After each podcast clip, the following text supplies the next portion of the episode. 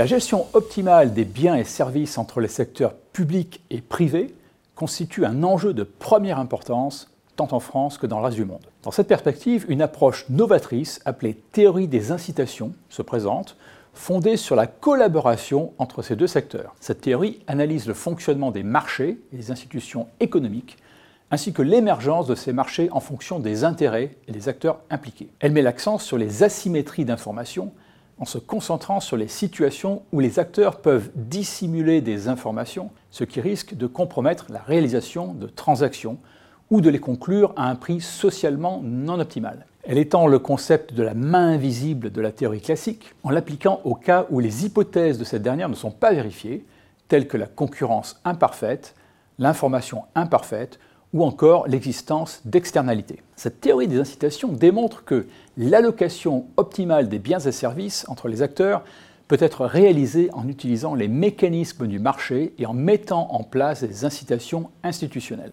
Une entité publique qui fournit des informations pertinentes et précises peut réduire les rentes allouées aux acteurs privés tout en améliorant la qualité des services rendus aux usagers. Les professeurs Jean-Jacques Lafont, Jean Tirole ont effectué une analyse approfondie des relations de régulation entre l'État et les entreprises soumises à sa tutelle. Ils proposent une approche visant à minimiser les inefficiences en offrant aux entreprises un barème tarifaire où la marge bénéficiaire est d'autant plus élevée que le coût de production déclaré est bas.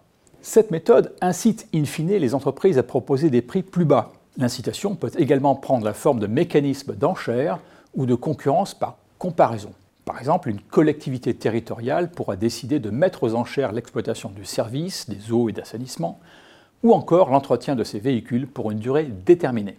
Le soumissionnaire retenu sera celui qui demandera la subvention la plus faible pour un prix et une qualité de service donnés. Grâce à la mise en concurrence des acteurs, le coût se révèle généralement inférieur à celui d'une gestion publique. Il est néanmoins crucial de souligner que la mise en pratique de ces mécanismes d'incitation nécessite une expertise approfondie et une supervision adéquate. Les autorités publiques doivent s'assurer que les mécanismes mis en place favorisent véritablement une allocation optimale des ressources et ne donnent pas lieu à des abus, voire à des inégalités.